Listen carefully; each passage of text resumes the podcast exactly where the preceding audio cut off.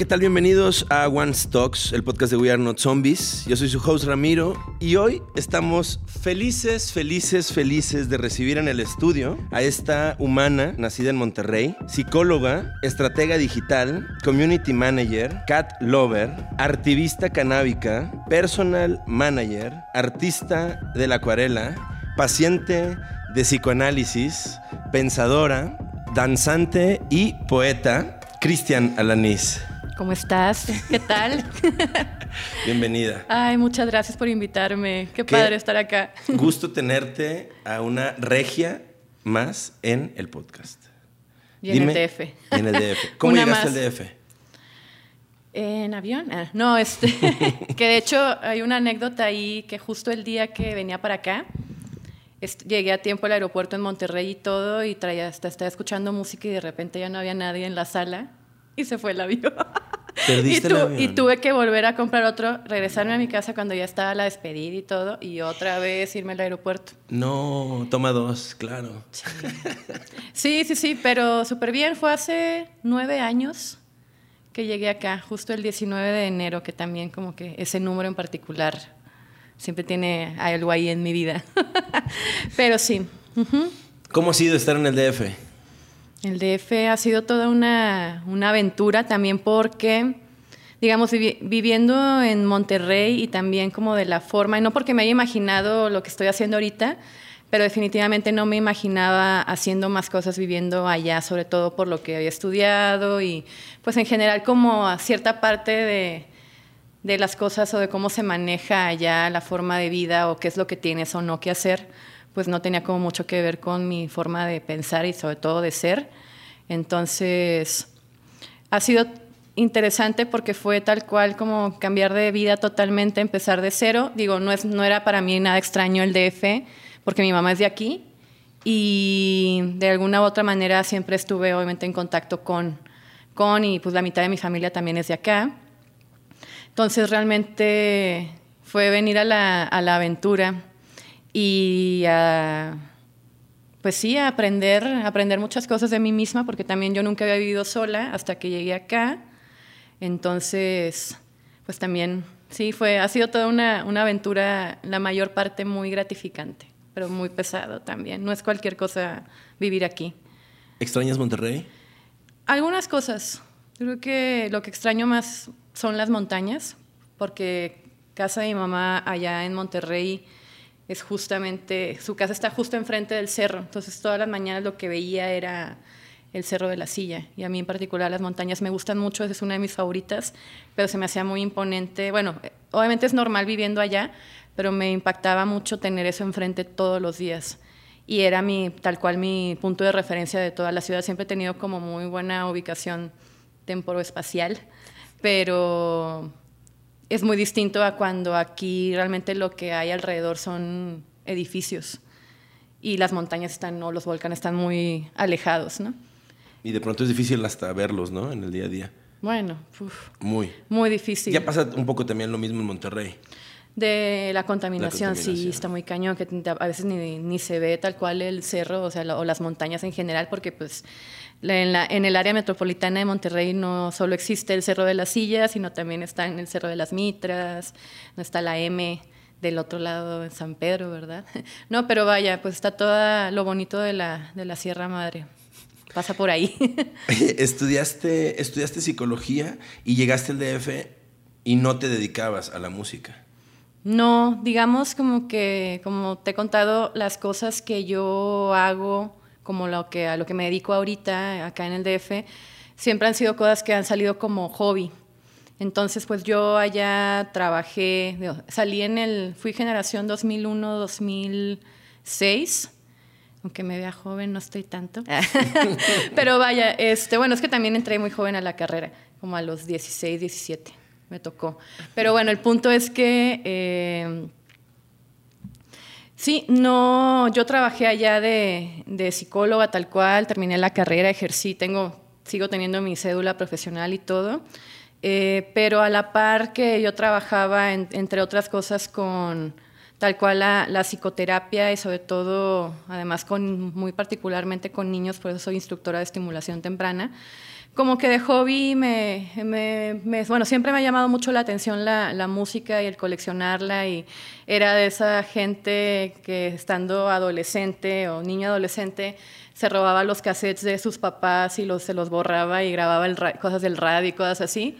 Y luego después empecé como a, a, comprarme mi propia música, pero vaya, siempre ha sido como algo que ha, ha sido parte de, de mi vida, ¿no? Y casualmente cuando yo empecé a explorar ese tipo de cosas, era una época en la que, sobre todo aquí en México o en Latinoamérica, empezaba muy fuerte todo lo que tenía que ver con el social media.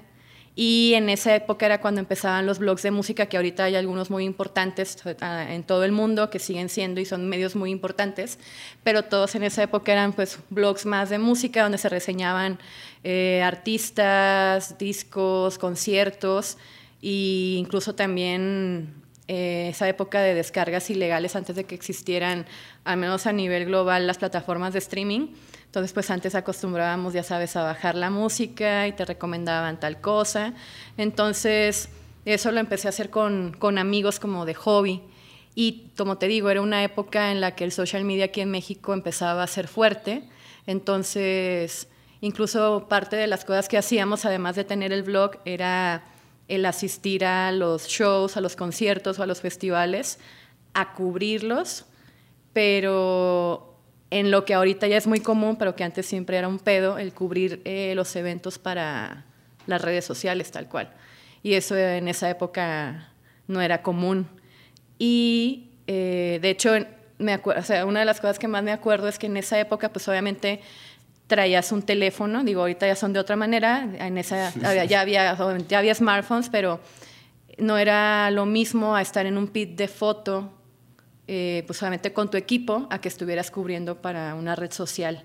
Y en esa época sí nos llegó a tocar gente que de plano así, de que te codeaban como que tú qué quieres aquí, o sea, ¿por qué, está, ¿por qué traes un teléfono, no? Cuando ahorita es algo bien común y pues obviamente todo el mundo lo hace y todos los medios y todos los artistas, todas las marcas, ¿no? Pero en esa época no. Y curiosamente eso fue lo que de, ser un hobby se convirtió después en mi trabajo cuando llegué aquí. Que eso es una de las cosas como muy particulares que me, que me suceden, cosas que, en, en un momento son como un pasatiempo, después se terminan convirtiendo en algo en lo que trabajo.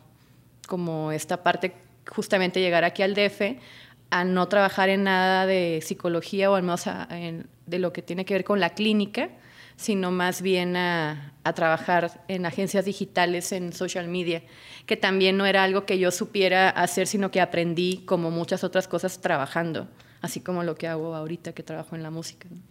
En ese, momento, en ese momento que tú llegaste a México, estabas trabajando, como dices, en temas de, agencias, de social media, de comunicación, eh, en temas de, cervezas, ¿no? De alcohol. Eh, ¿cómo, ¿Cómo llegaste a la música? Bueno, de entrada, pues lo que hacía de, allá en Monterrey, o sea, de hecho empezó de alguna manera allá porque eh, igual en algún momento en Facebook, en, ese, en esa época, me tocó ver un anuncio de una, un estudio, una disquera o algo así que estaba buscando como alguien que hiciera prácticas. Obviamente yo ya había salido, yo tenía mi trabajo o mis trabajos aparte. Y dije, ah, pues estaría padre y así fue como, conocí a Alex, que le apodan Moja, que él también se vino para acá. De hecho, llegamos los dos juntos acá al, al DF. Él, fue mi roomie. Y ahorita es manager y ahí tiene sus bandas y todo. Pero era de la, la, empresa, él tenía un estudio ahí en el barrio antiguo en Monterrey, trabajaba con otro, con otro chico que también se, nos volvimos amigos.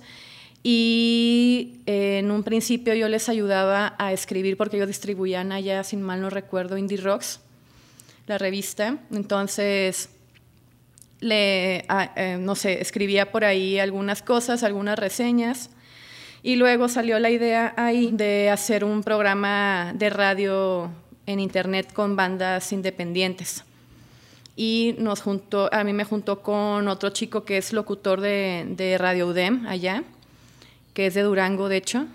Y hicimos un programa de radio que duró como un año, un año y medio, entrevistamos a muchas bandas y digamos como eso fue como fue como me fui metiendo y a la par a, raíz de esa cosa hobby o lo que fuera, conocí a, Jardiel Padilla, que por muchos años fue el editor de un periódico musical en Monterrey que se llamaba La Roca.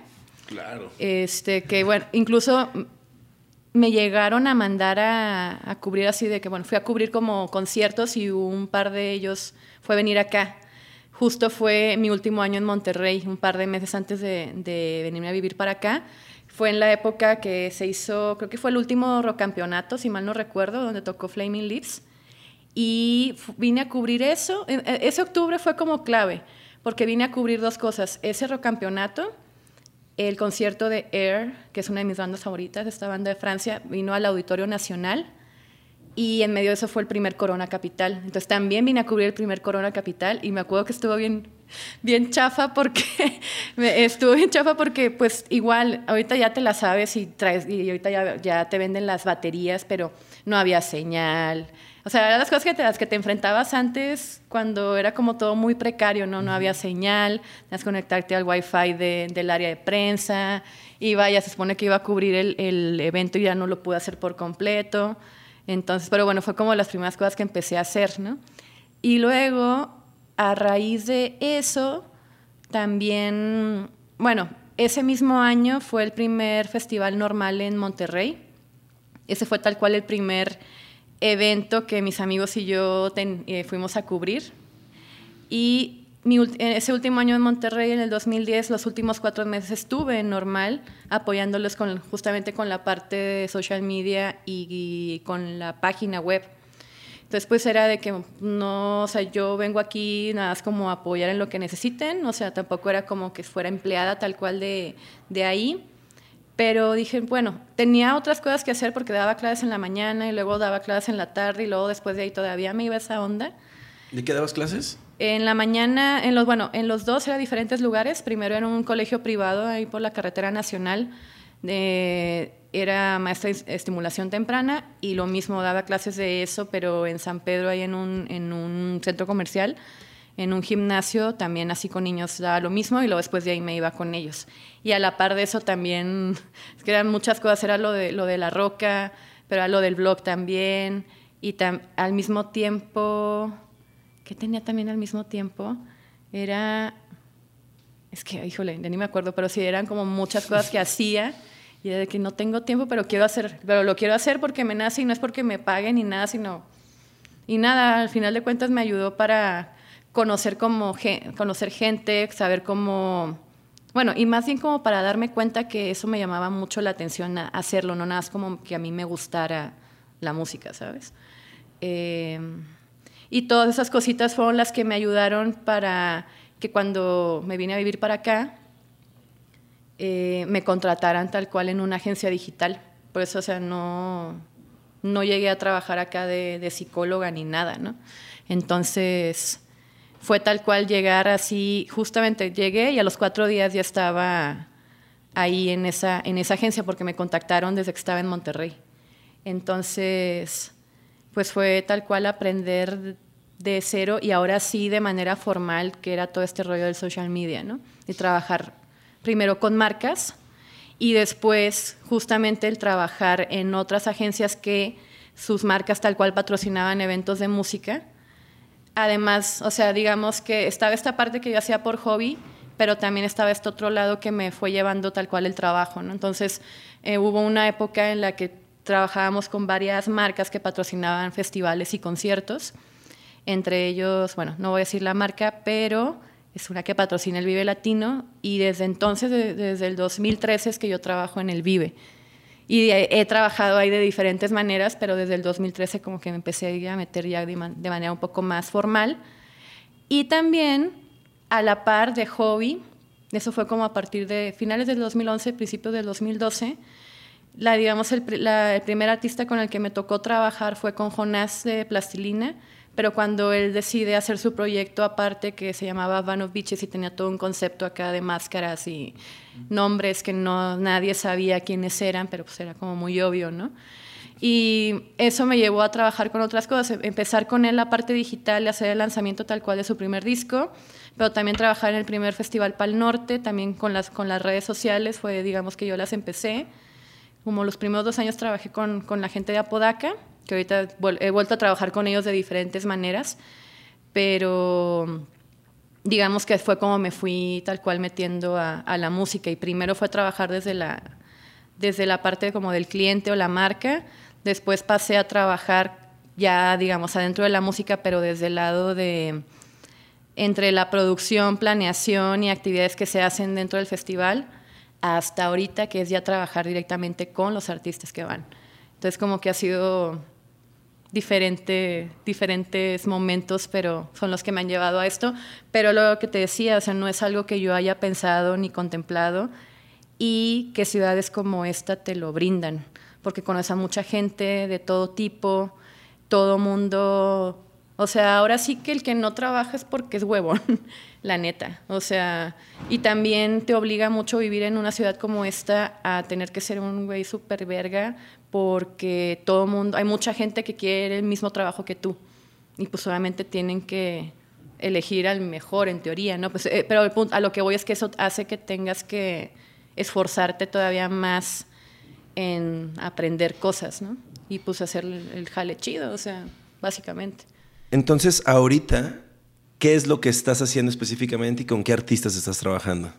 Ok, ahorita trabajo en una disquera, una major, pero yo no trabajo en la disquera, más bien trabajo en la división de booking y management y directamente trabajo en management. Entonces trabajo con, ahora sí que no es nada más la parte de música que es la que lleva la disquera, sino con todo, todo el proyecto, tal cual, y a veces sobre todo a mí, ay, a mí que me toca, a mí, bueno, estamos tres chicos funcionamos un poco como personals, a veces como label managers, a veces tal cual como managers.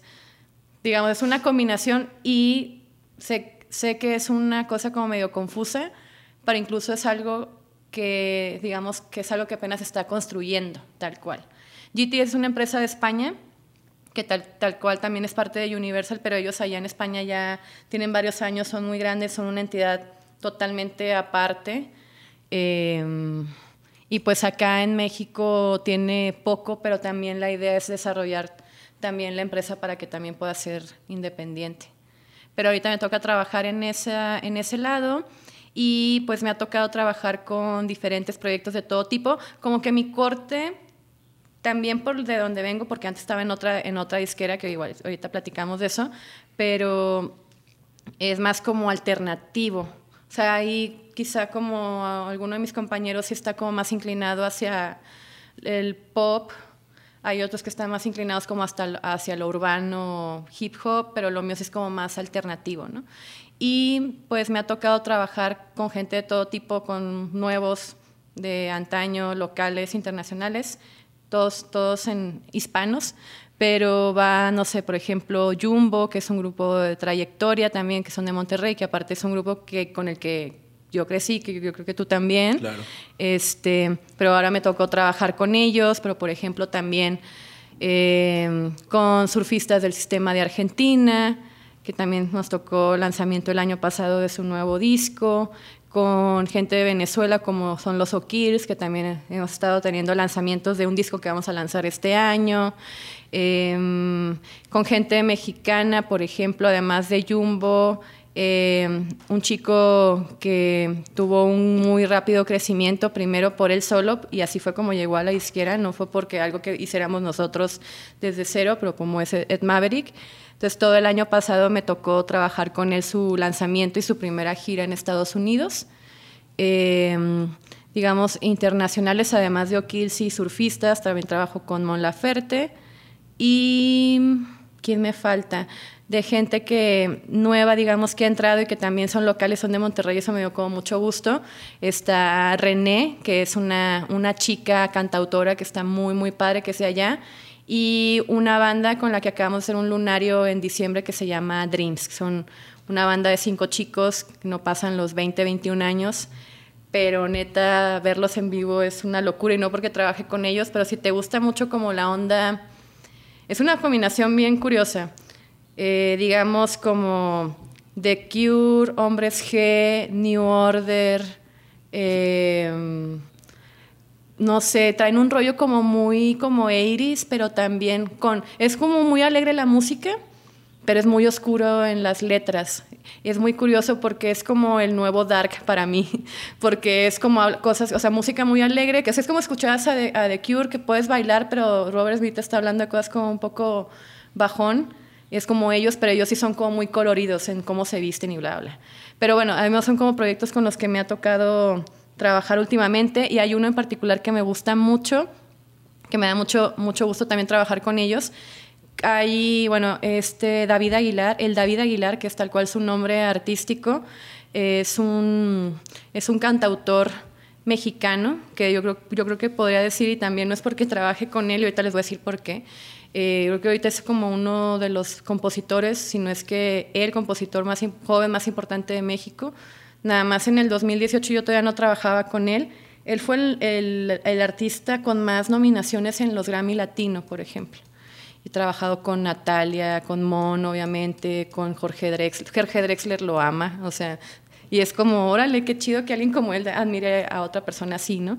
Pero bueno, el punto es que yo trabajo con el, el proyecto de David Aguilar en solitario, pero él y Caloncho, que es otro artista también de, de, la oficina, hicieron un proyecto que se llama Vacación, y Vacación es un proyecto tal cual que yo, con el que yo trabajo, que justo lanzamos el disco a finales del año pasado, que lo produjo Adán Jodorowsky, y es una banda que quiero mucho porque pues es tal cual como gente que ya está muy bien posicionada en sus proyectos, pero que decidieron hacer en, lo que estaban de vacación de sus proyectos tal cual como solista hicieron este proyecto tal cual y me, me gusta me gusta mucho estar cerca. Y vaya, es como las bandas con las que estoy. Platícame de David Aguilar, porque es el cantautor. Bueno, es, un, es una persona muy talentosa, él también es poeta pero es un, es un compositor que ha trabajado con gente muy importante. De hecho, una de las nominaciones que tuvo en, los Latin Grammy de ese año, entre ellas fue entre una composición que hizo, o sea, tal, cual su disco como composiciones de él, pero también por una canción que hizo con Natalia Lafourcade. Eh, y yo a mí me parece una persona muy, muy talentosa. Es muy interesante escucharlo hablar porque también es una persona como de, de nuestra edad, tal cual, no pasa de los 40, es una persona joven, aparte es del norte, o sea, eso también me gusta que Caloncho y David son norteños, tal cual.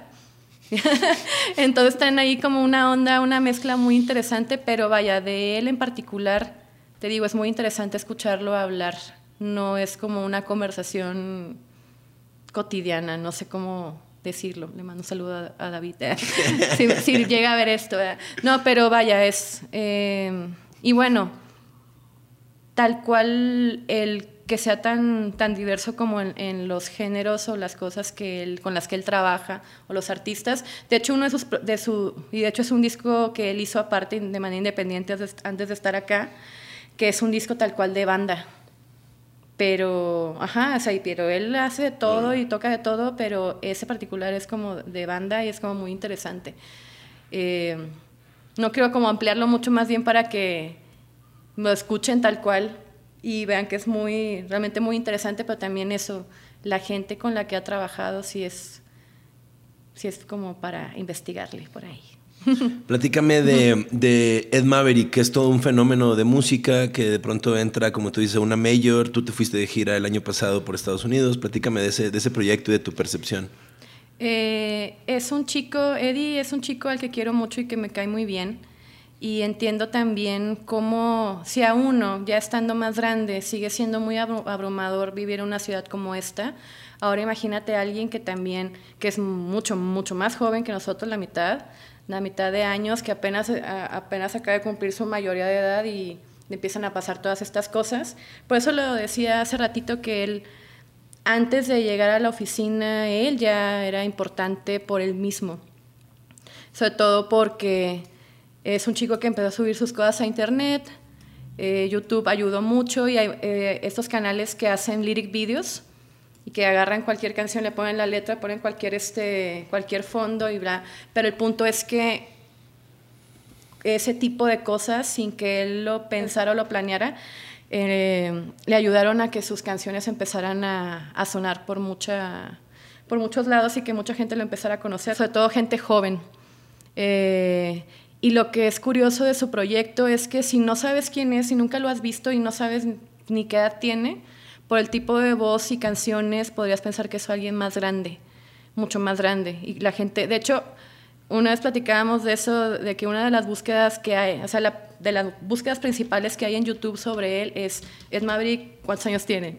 Porque lo escucha la gente y cree que es un ruco, pero en realidad es un morro de 18 años de Chihuahua, ¿sabes? Entonces, este, ay, se me cayó mi arete.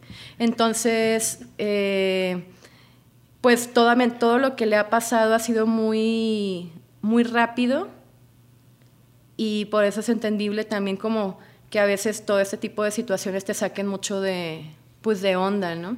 O te desestabiliza, todo estás acostumbrado a vivir de una manera o en un ambiente muchísimo más tranquilo y de repente estar viajando por el país y que un chorro de gente te conozca. Estuvo bien curioso una vez que igual, o sea, hasta en lugares como bien que no, o sea, que no te imaginas. Una estábamos cenando así de que en un lugar este, así de cortes argentinos, así super nice, que no es como algún cual, un lugar al que acostumbremos ir o él acostumbre ir, y nos eh, a comer carne y vino, bla, bla, bla, y estábamos con otro amigo, bla, bla, y a mí me llamó mucho la atención porque pues había pura gente grande o familias, nos sentamos y todo, y de repente los de la mesa eran como una mesa como dos que juntaron y eran, no sé, como diez personas, todos así cuchicheando. De, eh". Y de repente ya así no teníamos ni cinco o diez minutos, y dije, que, oye, ¿nos podemos tomar una foto contigo? O sea, este güey, ¿no? Y así de, ok, pero fue de que neta. Y, fue y ahí fue donde dijimos, ¿qué onda con este güey? O sea, bueno, yo en particular, porque sí era el lugar al que fuéramos, lo reconocía en, todo, en todos lados. Entonces te digo, me parece un chico que de una forma muy sincera y muy transparente ha mostrado, vaya, lo que es él como persona y puede ser como criticado por uno, sobre todo que mucha gente le tira mucho hate y a veces saca de onda que sea gente que trabaja en la música. ¿Por qué crees que pase eso? Pues así como en su momento le pasó a Mon o le pasó a otros artistas, es gente de entrada no puedes considerar como la, media ni la norma porque son casos excepcionales. O sea, son situaciones, ahora sí que se juntan diferentes elementos y explotan.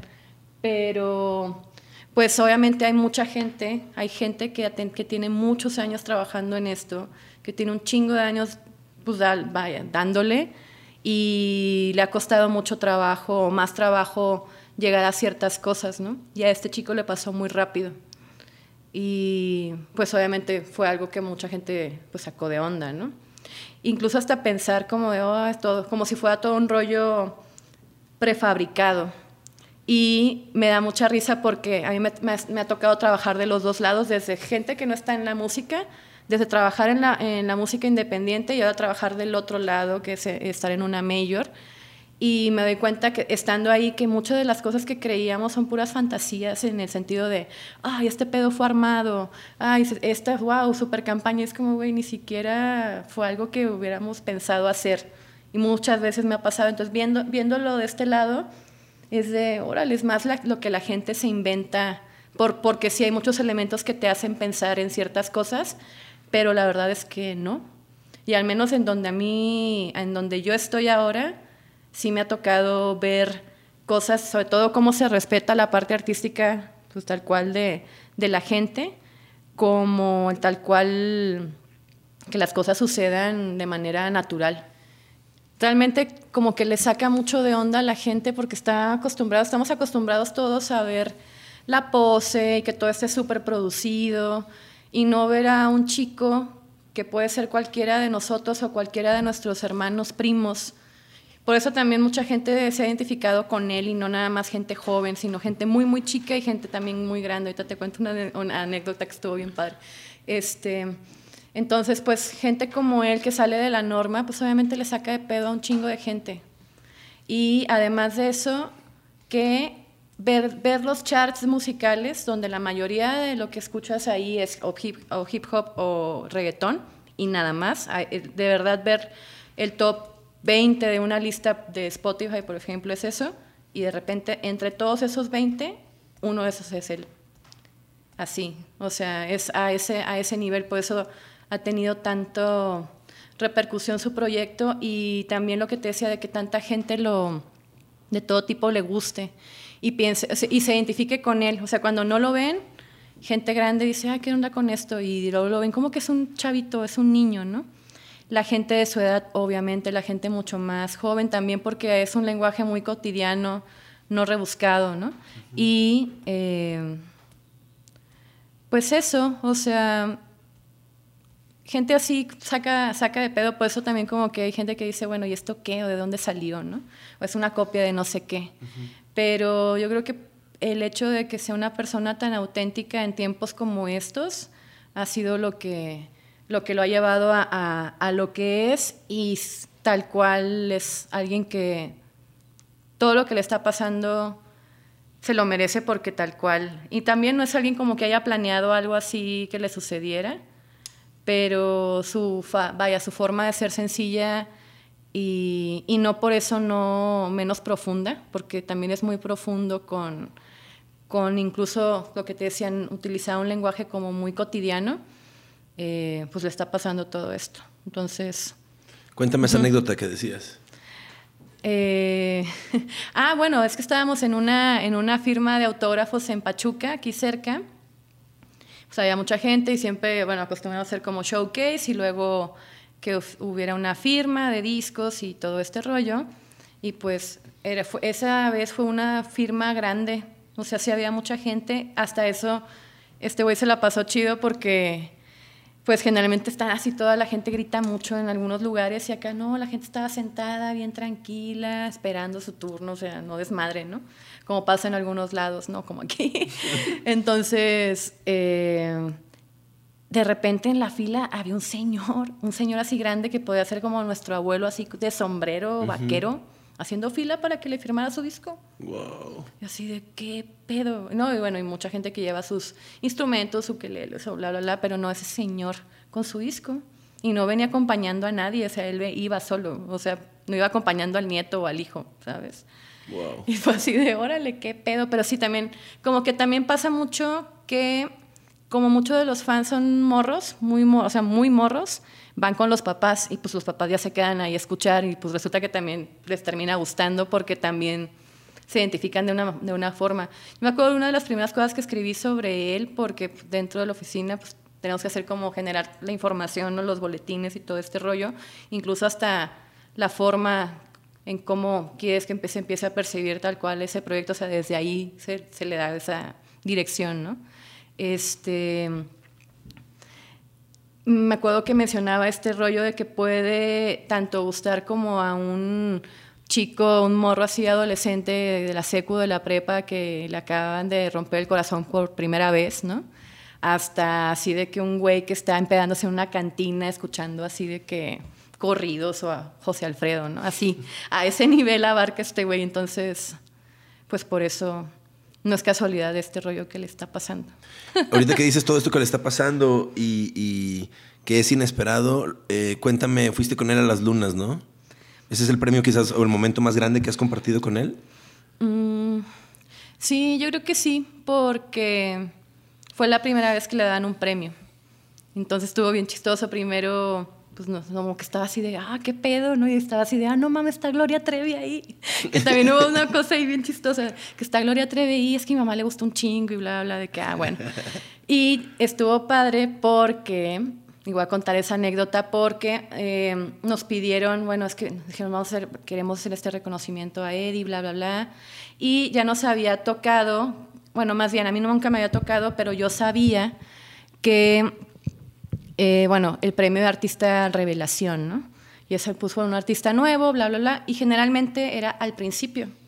Y ahorita te digo, es, que es toda una mezcla bien padre, pero que también desde ahí va, ¿no? O sea, sabiendo como todo este rollo que había alrededor de Eddie también, y pues están dando este premio de, órale, qué pedo, o sea, las lunas del auditorio que premia no solo a los eh, establecimientos, sino el espectáculo en México, ¿no? De todo tipo, teatro, danza, bla, bla, bla, música, ¿no? Entonces, eh, artistas con los que trabajamos ahorita, o sea, Caloncho y David han sido artistas revelación, así, si fue el 2019, uno fue el 17, otro, ah, el 18 y otro el 16, y Gastón, que es este Longshot, en el no sé qué año. Pero todos son de la oficina, ¿no? En ese, en ese momento, bueno, no sé qué pasó, pero Longshot no pudo estar, pero la idea era de que gente como ellos que ya recibieron el premio fuera quien se lo, se lo dieran tal cual, ¿no? Eh, solo que a ellos, por lo que me contaron y otras personas, es que los premios siempre van al principio, lista de revelación es el principio. Y ya cuando vamos viendo toda la logística, resulta que el premio de él era casi de los del, del final. Y fue así de, ah, chinga. Bueno, quién sabe, ¿no? Y ya, este, bueno, nos pidieron opciones de que, bueno, quiénes, eh, a quiénes estaría padre, a quiénes les gustaría que le dieran el premio a, a Eddie, ¿no? Y fue así de que, bueno, vamos a pensar. de que, bueno, uno puede ser Cristian Nodal, porque de los, menos de los que estaban nominados, ¿no? O Cristian Nodal, o León Larregui, o Vacación, que es Caloncho y David. Y aparte, la, digamos que la primera presentación de Eddie como Ed Maverick fue en un, en un concurso que hicieron en Chihuahua para abrirle un concierto a Caloncho que perdió, pues que no ganó y esa anécdota, ¿no? Y ah, pues sería padre, ¿no? Aparte que David también como que es alguien interesante que, que, se conozcan, ¿no? Como compositores, ¿no? Pero obviamente todo esto fue sorpresa, él no sabía que le iban a entregar el premio. Entonces, pues bueno, estuvimos todo, todo en la premiación, no afuera, sino como en un, lugar como aparte, conviviendo, bla, bla, esperando a que fuera un poquito antes para el premio de él.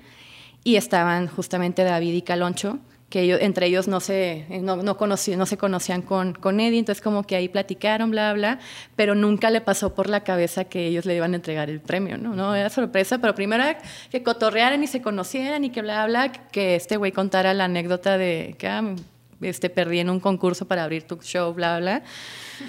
Y luego, pues, ¿qué pasa? Que ya, pues, nos toca ir, irnos a sentar, tienes que sentarte como unos 20 minutos antes de que sea el premio y pues ya empiezan, bla, bla, bla, y luego de repente ya, pues en algún momento, pues ya sigue el siguiente acto, ya para entregarle el premio a este güey, y salen David y Caloncho, y el vato se queda así de, güey, no mames, así de que estos vatos son, o van a ser, yo, pues güey, ¿por qué crees que estaban ahí? Así de, no mames, o sea, el vato se sorprendió un chingo, ¿no? Y resulta que, pues, y dijeron cada uno sus eh, palabras hacia él, y fue así de, órale, qué padre lo que cada quien escribió, ¿no? Y luego resulta, bueno, porque en lo que estuvimos ahí platicando antes de todo, toda la logística, nos pidieron unos, pues material en video que teníamos, ¿no? Y tal cual, pues hicieron una, editaron un video semblanza de él, que se pasaron de verga, estuvo bien cabrón que se los pedí, no me, no me lo quisieron prestar. No, no es cierto. Este, no, corta eso. no, no, no. Y hicieron una semblanza bien emotiva, o sea, y había gente gritando alrededor, o sea, era en el Auditorio Nacional, estaba lleno. ¿No? Así de qué pedo, o sea, un chingo de gente gritando y ahí en la misma fila, bravo, Eddie, a huevo, así de, güey, estamos al lado de no sé quién, ¿no? Pero algún artista, ¿no? Y ya pues resulta de que le dan el premio, así todo el mundo le aplaude así súper cabrón. Y ya pues sale así de que no, pues él, él, es muy, como muy, mm, un poco serio, pero más bien como más reservado, más tímido, ¿no? y de que no, pues bueno, de que esta es la primera vez que me dan un premio y estaba todo nervioso, así, ¿no? Pero bien chistoso de que bueno, y, y pues empecé a saludar así de que saludos a no sé quién y bla, bla, bla, y de que tenía a Gloria Trevi enfrente. tenía a Gloria Trevi enfrente y dice, y un saludo a Gloria Trevi así de que mi mamá te ama y todo el mundo, ja, ja, se, se cagaba de risa. Y así se fue, eso fue lo que dijo, ¿no? Y todos así de que, güey, ¿qué, ¿qué pedo con este güey? ¿Por qué dijo eso? Todo el mundo se cagó, ¿no? Y ya, o sea, pero, pero vaya, se me hizo como que bien bonito, porque a veces te toca trabajar con, con gente que ya tiene como más trayectoria y pues obviamente ya tiene otro, otro tipo de experiencias o vivencias o ya pasó por esas cosas, pero no ver las primeras veces de alguien en esto. O sea, eso te me hace muy cabrón. Desde viajar a Estados Unidos por primera vez, porque así fue para, para él, o sea, ni siquiera como turista, es de que, güey, la primera vez que vas a ir, vas a ir a trabajar y a un festival y a una gira que, o sea, que, que tienes, o sea, güey, qué pedo, o sea... ¿A dónde fueron? Fuimos, nos tocó ir a, al Tropicalia, nos tocó ir al Tropicalia después ah, fue Las Vegas, bueno, California, Las Vegas. Después yo me tuve que quedar en esa semana, del, eh, en, bueno, cuando fue los Grammys. Y mm, ellos se fueron a San Diego. Después regresaron, nos fuimos a San Francisco, a Phoenix, a... ¿Qué más? Y fueron como seis ciudades, siete ciudades, no me acuerdo, pero fue la mitad de la gira. Entonces, pues estuvo padre porque a mí, a mí también nunca me había tocado viajar de gira con algún artista, y mucho menos en fuera de México. Más eran como cosas locales, ¿no? Entonces era de que, órale, qué chido también como hacer estas cosas, ¿no? Y ver justamente a la par de cómo va pasando todo eso, ser como, ser parte de eso, pero más bien ser eh, estar presente en ese, en ese proceso. Yo creo que es una de las cosas como más, obviamente más importantes de la carrera de un artista, pero también como estando desde el otro lado también es algo muy importante y demasiado aprendizaje el que te, el que te deja. Ese, todo ese, ese, viaje con, con Ed, ¿qué te, qué te dejó? O sea, oh. ahorita, ¿qué, con, con, o sea, ¿con qué te quedas y qué dices? Sí. Eso, justamente el, el ver cómo gente que incluso que no hablara español, porque sí nos tocó verlo un par de veces de que así gringos o gente extranjera de que, güey, no entiendo qué dice, pero está bien verga, así. Es, hay gente muy clavada en su proyecto, pero justo eso, o sea, que, que su rollo, siendo tan, tan sencillo, pero a la vez tan complejo, más bien tan profundo, sea algo o alguien más bien que atraviesa mucha gente, muchas barreras de géneros y todo eso, hasta incluso hasta de un idioma, ¿no? Eso yo creo que fue como lo que más me, me clavé, me gustó verlo tal cual. Y la gente disfrutando, y sobre todo había obviamente muchos paisanos eh, mexicanos o latinos que también, pues para ellos era importante estar ahí en, en donde hay un artista mexicano, entonces, ay, a huevo, arriba las, no sé, arriba las chivas, así de, que, güey, qué pedo en eso. Generalmente no lo escuchas en un concierto, pero cuando estás en Estados Unidos, sí. Claro. O sea, desde ese tipo de cosas, ¿sabes? Y pues obviamente el vivirlo desde el otro lado. O sea, yo sigo, yo sigo siendo público independientemente de si estoy trabajando en un show o no, pero justamente como estar desde esos dos, dos lados es como bien, bien interesante. Como me gusta mucho estar como en tras bambalinas viendo cómo suceden las cosas. Oye, y cuéntame de Mon Laferte, ¿cómo ha sido todo ese, todo ese viaje de estar ahí a su lado? Porque ahí sí te ha tocado ya más primera, primera fila en toda una, una ruleta, ¿no? Pues, digo, me ha tocado curiosamente estar en un momento muy importante de su carrera y me da, me está, me da gusto como ser presente o estar presente.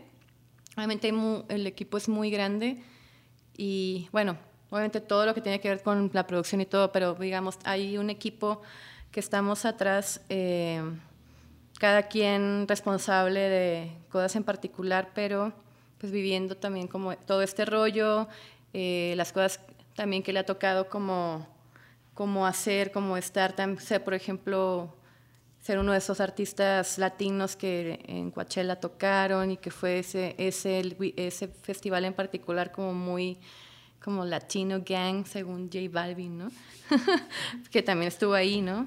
Eh, y nada, me ha, parecido muy padre, sobre todo trabajar con una chica como, como ella, ¿no? Eh, una persona como muy, muy, también como muy transparente y que también, por eso es, lo mencionaba hace rato, son como casos muy particulares que no podemos considerar como que esa es la fórmula para, porque a veces la, gente se va con la finta de que no, esto no es una referencia realmente, ese es un caso aparte, no es como realmente o en la, la, manera normal o general se desarrolla algo, ¿no? Este, y me parece una chica, me parece una chica muy, pues, te digo, muy, muy abierta y también que ah, le gusta incursionar en, en, diferentes cosas porque es demasiado talentosa para hacer todo. Entonces, eh, es padre trabajar con chicas, sobre todo en, un espacio donde no hay tantas, bueno, sí ya vemos un chingo, pero realmente no somos tantas como a veces parecería. Pero ahí va, o sea, ahora que cada vez veo más morras en este pedo, muchísimas, de, de todos lados, desde haciendo artistas obviamente a, a, todas las que estamos atrás de los proyectos. Ahorita que mencionabas justo el, el, la, el tour con, con, Ed, mencionaste que te quedaste en, en ese tiempo de, de, los Grammys, que te tocó tener varios proyectos en esos Grammys, estuviste con Jumbo. Ah, sí, estaba Jumbo porque estaban nominados por su álbum, el, el, el, que hicieron acústico, que de hecho se presentó en Pal Norte, en Monterrey, y estuvo mm. también acá en el Metropolitan, que le fue así increíble. Eh, ah, bueno, en el Vive Latino, yo creo que es una de las cosas más bonitas que he visto de los shows en, que me han tocado estar, ¿no? Mucho, les fue increíble con esa parte, justo el, este acústico del manual de viaje a un lugar, un lugar lejano que estuvo, estuvo nominado ahí y, pero también estaba nominada David, no sé si estaba, esta vez no sé si nada más presentó premio, también estaba nominado, pero bueno, como él estuvo en, en, el álbum de Norma, pues sí, tenía que ver de alguna manera. Pero bueno, el punto es que también Eddie tocaba uno, uno de esos días ahí. ¿Cómo fue estar ahí al lado de Mon durante esos días? Pues sobre todo ese acompañamiento a ciertas entrevistas, digo, porque también hubo actividad con, con Eddie, ¿no? De que entrevistas, cosas que hacer con plataformas, que si YouTube, que si Apple, que si bla, bla, bla. Eh, me ya como plataformas o entrevistas o en general como las giras de medios o compromisos que se tuvieran, ¿no? Grabaciones igual que se tuvieran que hacer para, para los Grammys y todo este rollo, pero pues a la, a la par seguir trabajando ahí, ¿no? Pero es interesante, nada más que pues una ciudad como muy cansada, tienes que caminar mucho, entonces, pues no sé, es interesante, solo ir a trabajar y ya, y pues ver pues los casinos y eso, pero de ahí en fuera, mm, pero bueno. Viniendo, viniendo de una, de una, como tú decías, una indie, venías de, que de Terrícolas Imbéciles y Entertainment, ¿no? De Terrícolas, ajá. De Terrícolas. Sí, sí, sí, ahí me, me tocó trabajar con, con Paula, que ya la entrevistaste aquí. Entonces, de hecho, ella, ella, yo la conocí de Monterrey, pero nunca había cotorreado con ella ni nada. Pero cuando Moja y yo nos vinimos para acá, este, en algún momento ella fue nuestra roomie y estuvo un rato, un rato ahí, después ya, ya se fue, pero ella fue justamente quien me, me llamó para trabajar en, Terrícolas.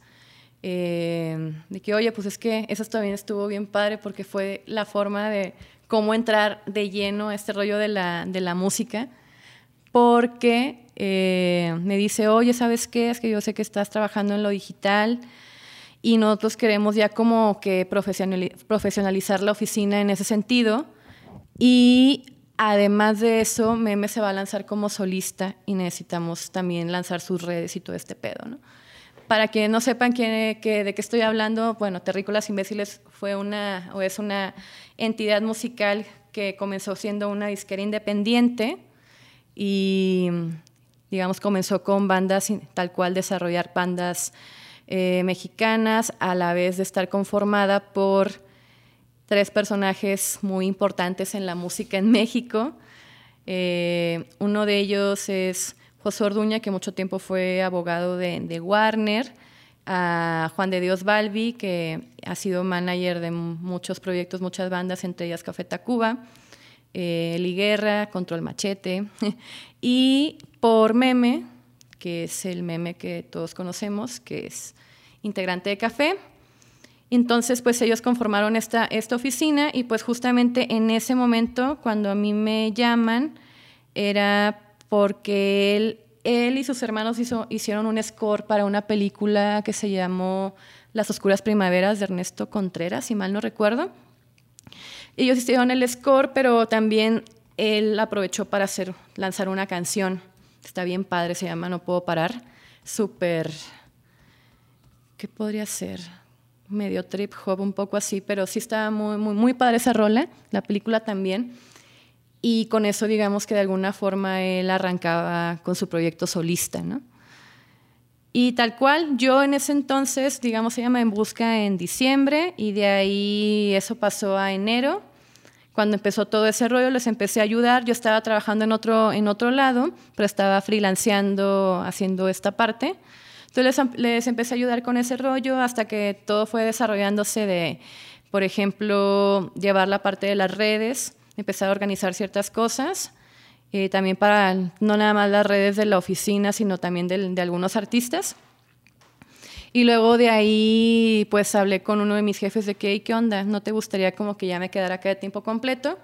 Y ya fue así como, como digamos, ya me, me quedé ahí y de empezar desde, desde, lo digital terminé tal cual encargándome de un área que se llamaba tal cual área de Label Services y empezamos a trabajar tal cual ofreciendo tal cual servicios de disquera, pero desde una oficina aparte. Eh, para artistas independientes que no precisamente quisieran trabajar con una disquera, ¿sabes? Entonces empezamos trabajando, o sea, de empezar una cosa terminé haciendo otra, lo cual me ayudó también a conocer como muchas, muchas cosas, sobre todo de estrategias de, de, marketing y sobre todo también a desarrollar la creatividad cuando no tienes presupuesto o no mucho, como puede ser a, como una mayor tal cual, ¿no? Entonces, pues es digamos como la forma en cómo cómo empecé o ese, ese antecedente. Y pues también nos tocó trabajar con proyectos bien, pues bien chidos. Cuéntame de ese momento que compartiste con Jumbo en el Vive. Jumbo siendo una banda que, con la que creciste, ¿no? Como decías, con la que crecimos, con la que escuchaste. Jumbo pertenece... cuál es el nombre apropiado? ¿La primera olada? ¿La, cargada ah, Pues el nombre que le dieron de avanzada, La avanzada. La avanzada, Sí, sí, sí pero en general pues era un movimiento musical que, que existió en, en, ese momento allá en Monterrey, que a mí me tocó vivirlo tal cual, siendo adolescente. Y está padre porque tal cual ellos es uno de esos grupos con los que yo crecí, pero que también son de mis favoritos. Entonces está bien chido como esa parte de toparte esa banda años después, pero ahora desde otro contexto totalmente diferente, ¿no?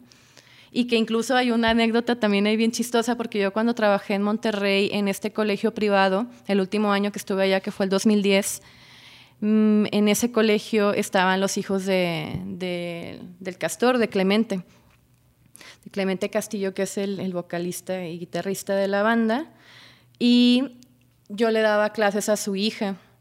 Entonces, años después, ya viviendo acá, con un chico con el que andaba que trabaja con la que trabajó con la banda le ah yo le conté de que es que yo, yo fui maestra de, de, esta morra qué pedo no y una vez le contó y luego ya le enseñó una foto que tenía yo en el Facebook de cuando fue mi cuando ya ya nos iba ya no ya me iba a ir ya era como se acababa el, el, el año escolar eh, y ya yo, yo me iba a ir este, pues me, tomé fotos con todos los morrillos, ¿no? y le enseñé la foto que era de hace mucho. Claro que la chica ahorita ya es como una adolescente, tal cual, ya está súper grande. Y de que, ah, no manches, que era tu madre. O sea, que sí me acuerdo, bla, bla, porque era de esos colegios donde te sales y los papás llegan en los coches y bajan a los niños y tú los recibes, ya sabes, ¿no? Eh, entonces, pues sí nos tocó saludarnos así como varias veces, pero pues yo, maestra, ¿sabes? Y papá de los, de los alumnos, ¿no? Pero chistoso de que después me tocó ya ahora sí trabajar directamente con ellos, porque tal, tal cual es otro de mis proyectos en la oficina. Y el Vive Latino en particular fue un momento bien padre porque además de eso estaban presentando un disco que grabaron en vivo allá en, en Victoria Records en Monterrey, en el estudio.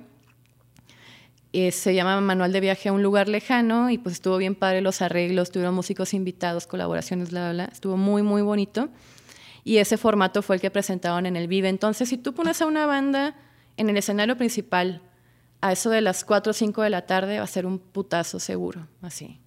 Y dicho y hecho, se estaba lleno, al menos toda la parte de abajo, algunas cosas de, arriba, pero toda la parte de abajo sí llenísima, todavía era de día, empezó como el, atardecer y tal cual verlo ya, ni, ya no estando abajo como público, ni siquiera como espectador, aunque estuviera en otra zona, en el escenario. Eso se me hizo muy cabrón, vivirlo desde ahí. Y sobre todo ver a como algunos amigos, ¿no? Así de, ah, que se subían a, cantar o, gente que yo admiraba también, ¿no? Pero ya estar desde ahí arriba también viendo y todo al público fue así de, qué padre. Y sobre todo que es una de las bandas eh, que más admiro independientemente de si trabajo con ellos o no. Oye, te pregunto por, por todo esto que has vivido y de, de, estos momentos al lado de estas bandas, de estos proyectos que siento que de alguna manera algunos como por ejemplo Jumbo ya tienen toda una historia y han perdurado y están siguen creando, hay otros como Edo, como Mon, que están creando y que seguramente en los años vamos a recordar como estos momentos en los que esas personas estaban haciendo música. Y me parece súper interesante, es muy sui generis, muy único el hecho de que tú estés ahí viviendo todo esto, ¿no? O sea, creo que podría ser el sueño de muchas personas estar viviendo, viendo y compartiendo lo que tú estás viviendo. ¿Cómo, cómo, cómo lo ves? No, naturalmente eso no estaba en, tu, en tus planes, ¿no? Ha sido más bien como improvisando sobre la marcha. ¿Cómo ahorita si ves hacia atrás, cómo, cómo sientes todo esto, que, este rush que has estado viviendo un poco antes o a partir de que, de que te viniste a la Ciudad de México y que te metiste toda esta cosa de la música? Primero, ¿cuáles, cuáles planes? no, es que te digo, o sea, realmente se tenía claras algunas cosas, sobre todo, por ejemplo, esto de no querer vivir en Monterrey más tiempo. Eh, sentir también como que no, como que siempre fue un sentimiento cotidiano, el no sentirme como muy parte de, de allá, ¿no? ¿Por qué? No sé, con algunas, eh, digamos, como ideas o situaciones como que no, no empataba mucho. Eh, y también yo tenía ganas de desarrollarme de, de otra manera, haciendo lo mío sin dejar de ser yo. Por ejemplo, yo creo que, bueno, de entrada es un privilegio el poder dedicarte a lo que te gusta. O sea, eso sí, hay gente que ni siquiera puede elegir. Es realmente un privilegio, pero sobre todo también el, el querer eh, seguir siendo tú. Por ejemplo, a mí se me hace, digo, algo muy cotidiano. O sea, no, yo no me tengo que disfrazar para ir a, ir a trabajar, así como me he visto cotidianamente soy y voy y trabajo y todo esto, ¿no? hasta el hecho de las modificaciones corporales, los tatuajes, las perforaciones. Digo, independientemente de que en lo que trabaje ahorita sea algo como muy común, eso, digo, yo soy así desde, desde que era maestra o que daba, eh, trabajaba tal cual como, eh, como psicóloga, ¿no? Entonces, pues vaya, sí, sí es algo bien padre saber que estoy en algo que a mí me apasiona mucho y básicamente yo creo que siempre me pues guiado por la intuición o el corazón sobre todo, ¿no? De que esto es lo que me late, donde yo me siento a gusto, donde siento que me puedo desarrollar. Y por eso te digo cuáles planes, porque nada de esto es algo que yo hubiera planeado hacer tal cual, pero más bien sí ha tenido que ver mucho con el tener mucho como coraje tal cual para, para hacerlo, porque también no es fácil eh, no nada más cambiar de ciudad, sino también cambiar de profesión, y no una, sino varias veces. Ese pedo así como de empezar de cero varias veces me ha, me ha tocado. Y pues ha sido también como bien, bien gratificante. Ha sido muy pesado también, muy, muy difícil, porque también es, muchas cosas te, te, enfrentan a, pues a las limitaciones que, tienes también, porque no es como que sepas todo, ¿no? Obvio. Y eso que platicábamos hace rato, de siempre tener como una actitud de, estudiante a cualquier lugar a donde vas, sobre todo también para poder permitirse uno mismo el aprender de otras personas. O sea, este rollo se trata sobre todo en la música o las artes en general de, pues de compartir lo que nos apasiona y que Afortunadamente en esto todavía hay gente que está en esta onda por, por la pasión, no por otro tipo de interés. ¿Te, ves, ¿Te ves que estás en donde quieres estar ahorita? Sí, totalmente, totalmente. De hecho, sí, o sea, desde que, desde que yo empecé a trabajar en terrícolas, fue donde yo dije, no mames, este pedo, este pedo, o sea, nunca me lo imaginé, pero aquí es donde me siento parte, donde yo quiero estar sobre todo de que me siento parte, eso. Eh, porque te digo, me pasaba cuando estaba antes de, antes de venirme para acá, como el tener este sentimiento de, pues sí, como de misfit, así, de ser un, acá alguien como fuera de todo ese rollo, no sé. Hablas del rollo Monterrey. Sí, sí, sí. ¿Qué? Como de lo tradicional, como de la... De... Mm, pues sí, o sea, sobre todo como el ser tan cerrados en muchas cosas, ¿no? Ese tipo de, cosas como que no, no me late. Por eso te decía, como que está bien padre como estar en un lugar donde pueda ser uno mismo. Y no porque tuviera que fingir algo antes, sino más bien pues siendo uno mismo te sientes cómodo. ¿no? Y a mí me ha pasado mucho, por ejemplo, entre esas tantas cosas que significa el DF por su diversidad, digamos, pero también por su apertura. Por ejemplo, que todavía sucede allá, que pues tengo, tengo muchos amigos que son gays y que eh, incluso hay gente que ni siquiera, bueno, ahorita creo que puede ser ya diferente, pero en general todo el mundo, ¿no? Pero allá todavía era este rollo de no ver como acá de que parejas tomadas de la mano como cualquier otra cosa, ¿no? Y allá no, ¿sabes? y ver ese rollo de, ay, güey, aquí puede ser quien tú quieras, ¿sabes? Eso está muy chido y, y, ver gente de todas partes, no solo de México, ¿no? Sino de todo el mundo. Eso me hace bien chido. Oye, y bueno, al final, no sé, ¿extrañas la práctica profesional, la, cuestión de la psicología y demás? Mm, no. No, no. no, pero sí es algo que sigo aplicando en todo, en el trabajo, en la parte de comunicación digital, todo lo que tuviera que ver con redes sociales, obviamente con la música, las emociones, el trabajar obviamente con personas, o sea, es un... Tu approach, ¿no? La forma en la que te aproximas a las cosas, supongo que te, sientes que eso te ayuda, ¿te ha ayudado? Sí, totalmente. Y yo creo que eso es como lo que digo, qué chido, porque realmente me ha tocado trabajar en, en muchos lugares o de, o de diferentes cosas y el hecho de tener este background o tener esta formación, este core, es muy distinto a, otro, pues a otras profesiones incluso, ¿no? Y sobre todo trabajando en esto, en particular, si es como algo muy, si es como un acento ahí muy particular, tal cual que, que, me hace tener una visión como, o, más bien tener un ángulo diferente de las cosas, incluso hablando de lo que tiene que ver con la comunicación o el marketing digital, que es como que, ah, mira, yo hago estas cosas, pero la gente las estudia en, en alguna parte o le nombran de alguna manera, o sea, que tienen tal cual un nombre hablando de terminología de marketing, por ejemplo, pero de que, ah, yo hago eso, pero no sé que se llamaba así, o sea, desde ese tipo de cosas, ¿sabes? Entonces sí, se me hace padre tener como ese, ese lado, vaya. Tú sí, desde, desde la parte de, las humanidades, vaya. Claro, y al, mismo, y al mismo tiempo tú también eres, lo, mencionaba cuando en la presentación, eres paciente, ¿no? Platiquemos de eso. Sí, está padre. Soy paciente de psicoanálisis desde hace dos años. Justo fue un mes después del, del terremoto del 2017 acá. Y, pero yo en Monterrey estuve dos años, bueno, dos años en psicoanálisis, justo mis últimos dos años allá. Y un, un par de meses antes, cuando, ahí en, digamos, en la clínica de la escuela, de, pues sí, de, la, de la carrera, ¿no? Entonces, pues sí, o sea, voy en mi, en mi segundo año, o más bien ya para, ya para el tercero. ¿Cómo ¿Cómo ha sido? Platícame un poquito del, del proceso, platícame del, del, dije, platícame. Ah, ah ahí viene mi curiosidad. El dije, que, es que me dice que si era de THC, yo, ay, güey, no soy tan básica. o sea, sí soy pacheca, pero te, no mames. Ah.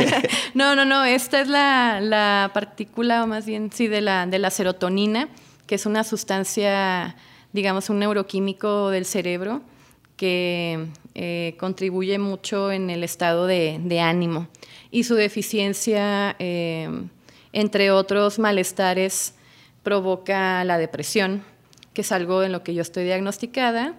Y pues sí, eh, una vez fui el año pasado, no, antepasado, fui a...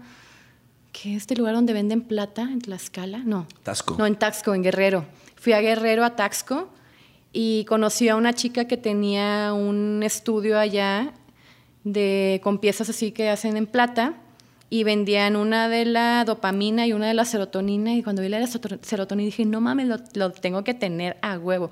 Y esto es antes del tratamiento y todo en el que estoy eh, y del diagnóstico, pero pues bueno, yo ya sabía que, que, era una persona así desde que, desde que, bueno, siempre, siempre había sido una, una persona depresiva, pero pues obviamente ya cuando estudié sobre eso ya supe qué era. Entonces, pues por eso, o sea, lo vi me gustó y desde entonces me lo, lo traigo. Pero pues que es justamente lo que me falta en mi cabeza y que me estoy atendiendo para eso. ¿Cómo, cómo se, el nivel de rush de, de tu trabajo, cómo se va ahí balanceando con esto? con la terapia, con el... Pues digamos que pues una cosa ayuda a la otra, si no, no podría funcionar. O sea, obviamente eh, estar ante niveles de estrés como muy, muy altos y mucha responsabilidad y sobre todo estando en lugares nuevos, de, pues obviamente ocurren muchas cosas también adentro de cada quien, ¿no? Y cada quien lo, lo vive de una manera distinta. A mí lo que pasó fue que terminó detonándome mi depresión, ¿no? que yo ya estaba en tratamiento, pero yo llegué a un momento en el que dije, ya no me está alcanzando con esto. O sea, yo siento que esto ya es algo que ni siquiera es algo que yo puedo eh, ya controlar, porque pues como, como te he contado, pues yo siempre utilicé la, la, marihuana más que un rollo recreativo, más como un rollo medicinal, ¿no? Entonces, con eso como que yo trataba esta parte pero pues obviamente fue algo que no que terminó por no ayudarme del todo y que también reconociendo también la parte negativa porque también no, no todo en la marihuana es así de wow y súper chido sino también que pues como es naturalmente un depresor del sistema nervioso pues contribuye a que la depresión se haga peor si es alguien con eso no entonces eh, pues sí, o sea, llegó, llegó un momento en el que dije, no, pues ya no me está alcanzando con esta onda, tengo que, además de, digamos, lo que es la, la, terapia o, el psicoanálisis tal cual, pues ya optar por algo, algo médico, ¿no? Entonces así es como llego con, con mi psiquiatra y pues me, me declaro oficialmente como con depresión crónica, ¿no? Y ya fue como empecé mi tratamiento. Justo tengo este mes seis meses y está súper chido porque de verdad siento que es una de las decisiones más chidas que he tomado en mi vida y como más importantes, pero de que, güey, qué bueno que lo hice, ¿no? Porque tal cual cuando llegas a un punto en el que no estás como disfrutando nada de lo que está sucediendo y sientes como que entre eso sube y bajas, las bajadas son como más, más densas, pues ahí es donde te empiezas asustar de que este pedo ya no está, ya no está chido, ¿sabes? Y pues de verdad me, me ha gustado mucho porque también ha sido de alguna forma como aprender a ser yo, pero de una forma diferente, porque yo estaba acostumbrada a vivir de una forma y que de cierta manera, sobre todo, y que es algo que me explicó mi, mi psiquiatra y tiene todo el sentido, de que pues sobre todo viviendo en, en culturas como la nuestra, tan, ya ni siquiera hablando del rollo del machismo, sino más bien como en este pedo de, de cómo el sufrimiento es parte de la vida, ¿no? Y hay muchas situaciones, sobre todo, por ejemplo, que las mujeres tienen que hacer ciertas cosas, los hombres esto, sobre todo, por ejemplo, la parte de los hombres, que hay muchas veces todo este prejuicio a mostrar las emociones y, y, a, ser fuertes y también las, las, mujeres a aguantar ciertas cosas o, el dolor o a minorar ciertas situaciones que son parte de nuestro fisionomía, por decirlo de una manera, estamos muy acostumbrados a normalizar muchas situaciones que en otros momentos o en otras culturas quizás serían como esto es un, esto es un foco rojo de una situación que puede convertirse en algo, en otra, en otra cosa, ¿no? Entonces, en culturas como las nuestras, este rollo es muy normalizado, muy normalizado, sobre todo, la neta, teniendo también la educación de películas, o sea, del melodrama, de estas películas de los 40, de los 50, ¿no? De todo este rollo del sufrimiento y bla, bla, bla, y luego con eso las novelas, ¿no? Y como todo, todo esos como estereotipos o, o tal cual como es el esquema de cómo debe ser la, la vida, ¿no? Y, la mujer abnegada y, sufrir, y es parte y sí es sacrificio, o sea, todo ese rollo provocan realmente ya en el, en, en, pues digamos, en lo cotidiano, en la sociedad, como si fuera algo, pues parte de la vida, ¿no? Entonces, por eso muchas personas como yo llegamos a un punto ya como muy alto, que ya después es un pedo así súper crónico, justamente por situaciones así, ¿no? Entonces, también como que yo llegué a un momento en que dije, a ver, ya, ya me resistí como muchos años, a pesar de que yo nunca estaba en, contra de la psiquiatría, Este, y sobre todo también porque siempre he apoyado mucho este rollo de hablar abiertamente de cualquier, de cualquier situación, sobre todo de esa índole, pero también el hablar de, ella de una forma tan normal como el decir que estás enfermo del estómago y tienes colitis, ¿sabes? Es otra enfermedad, nada más que está, está en una zona del cerebro, una zona, una zona del cuerpo que es el cerebro más bien, ¿no? Entonces, pero te digo, como que yo opté por tratarlo de cierta manera y solamente con, con la psicoterapia, hasta que llegó un momento en que pues dije, no, o sea, ya creo que tengo que, que, ver otra, otra opción. Y yo sigo estando en psicoanálisis, pero también estoy con mi tratamiento y pues estoy a la mitad y está súper bien. O sea, la neta me ha ido muy, muy, muy bien.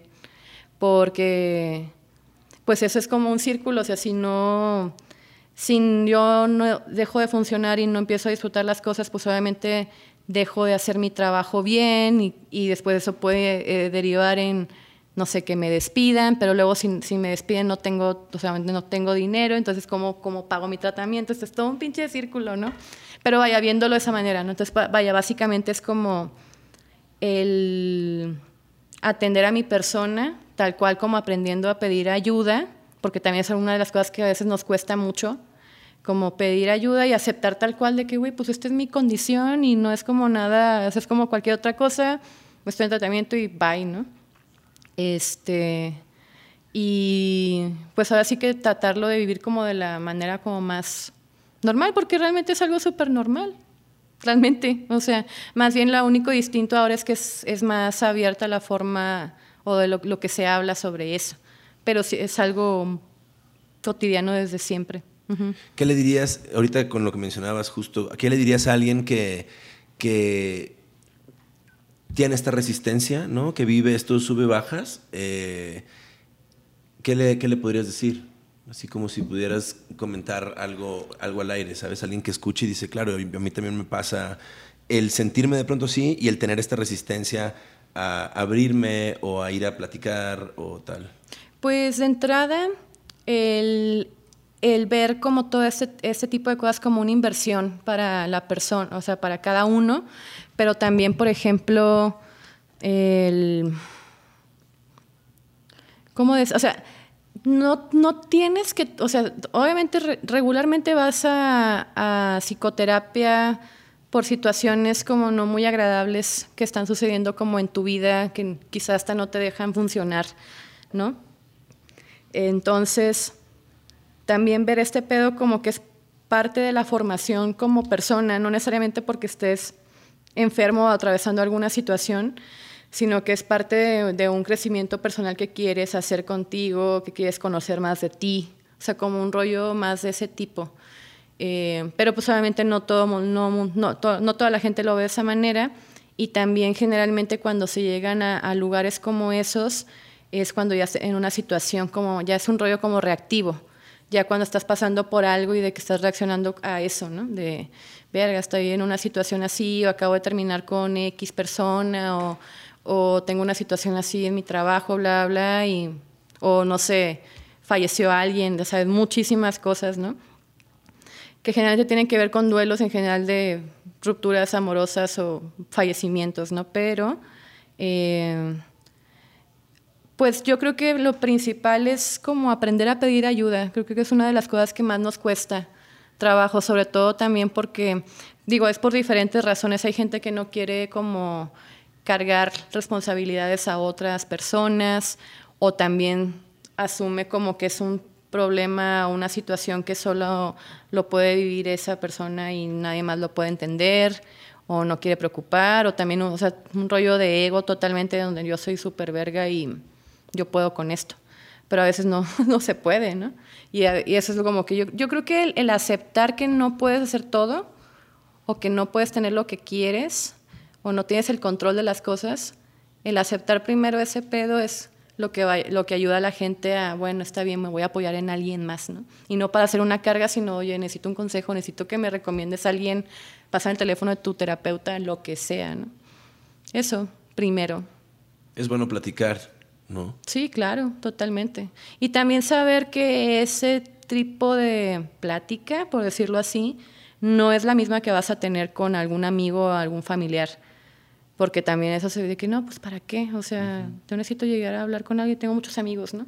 Pero no es lo mismo al, eh, el llegar a un lugar donde en primer lugar no es tu amigo, le estás pagando y, tú, y te está dando un servicio, porque eso es, este, y tiene esta escucha fuera de ti, ¿sabes? O sea, por eso también es este rollo que a mí en particular me gusta mucho el, psicoanálisis, como esta escucha activa que tiene el psicoanalista, que tú puedes estar ahí en este rollo hablando y la asociación libre y lo que sea, y de repente tú no te das cuenta y, de que, y te señala de, ah, ¿te diste cuenta que dijiste esto? Así.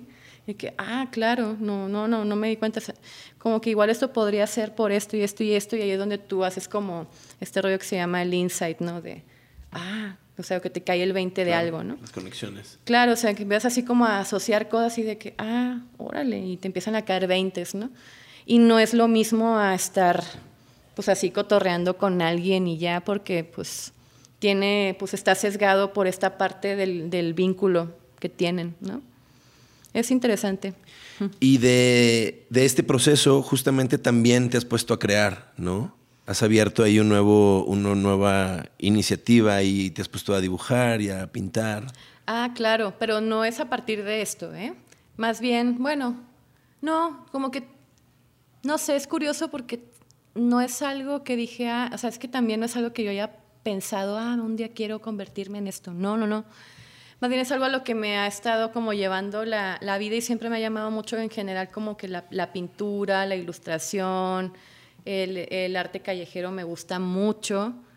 Cuando voy a algún lugar trato de ir a los museos y qué bueno que vivimos aquí porque aquí están un chingo. Pero eh, digamos como de hace un par de años, creo que como de desde, el, desde el 2016, 15, 16 más o menos, como que um, un día dije, se me antoja como empezar a pintar con acuarela. No sé, como que me llamaba mucho la atención. Este, empecé a, y también como que seguía algunas personas que hacían eso y de que, ah, órale, pues empecé como a, me compré algunas cosillas, empecé como a darle, tomé así como algunos cursos en línea, bla, bla, bla, sobre todo para tener una, tener una base y empecé a hacer cosas, pero también no era algo como que me llenara y me dedicara a eso, ni nada, ni tampoco pensara, pensaba, perdón, que me gustaba lo que hacía, ¿no?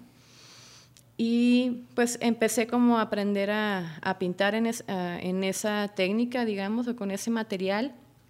Luego de repente, que habrá sido como en el 2018, como que me dieron ganas de retomarlo, pero dije, me dan ganas de retomarlo ahora en serio, o sea, de neta.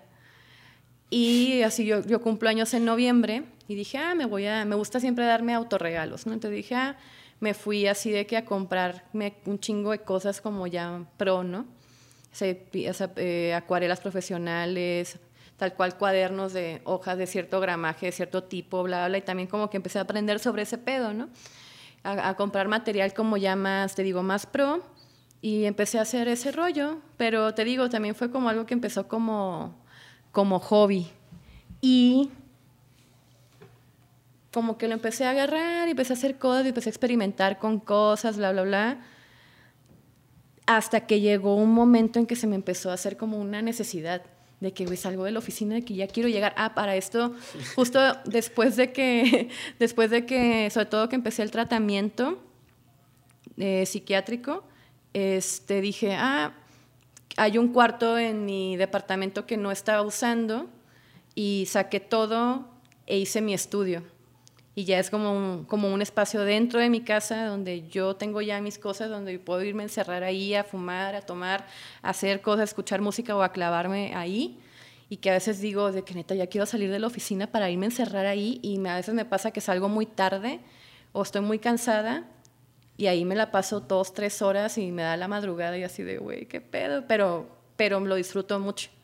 Y también como que siento como que también se ha vuelto parte de mi proceso en general, obviamente, que me está como dando mucha satisfacción y no porque diga, ay, güey, está increíble esto, wow, es una obra de arte, sino más bien porque estoy pudiendo hablar de, o sea, es la forma más cómoda en la que por primera vez siento que puedo expresarme, ¿sabes? y no es necesariamente la palabra.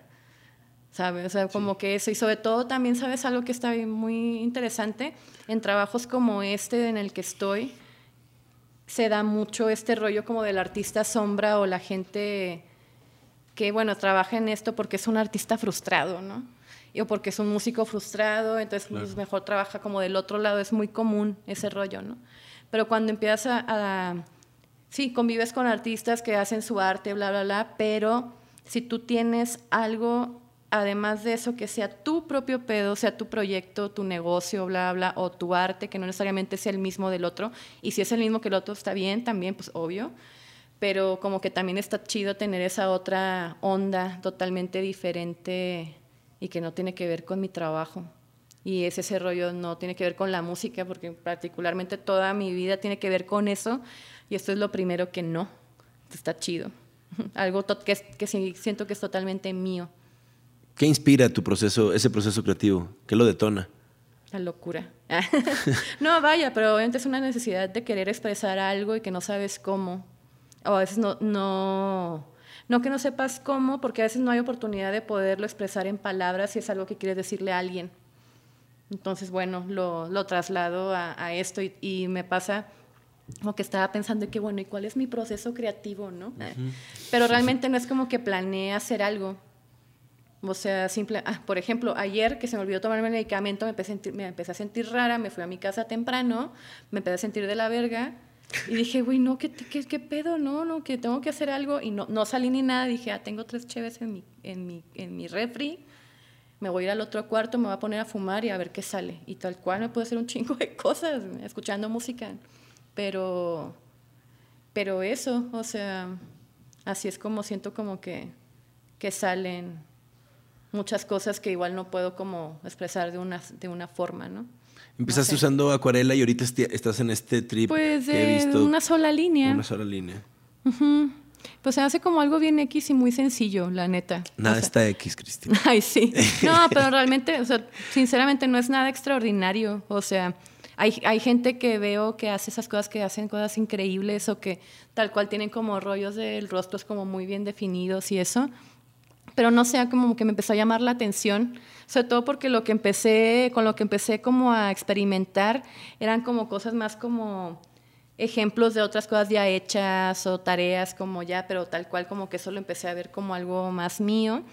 Y lo que, perdón, lo que estaba haciendo es como hacer cosas como de rostros o expresiones, pero tal cual no es algo que yo haya planeado, ni tampoco planeo de que, ah, esta vez voy a, voy a dibujar algo que exprese esto, ¿no? Así, tal cual. Pues empiezas a moverte y a donde te lleve. Ajá.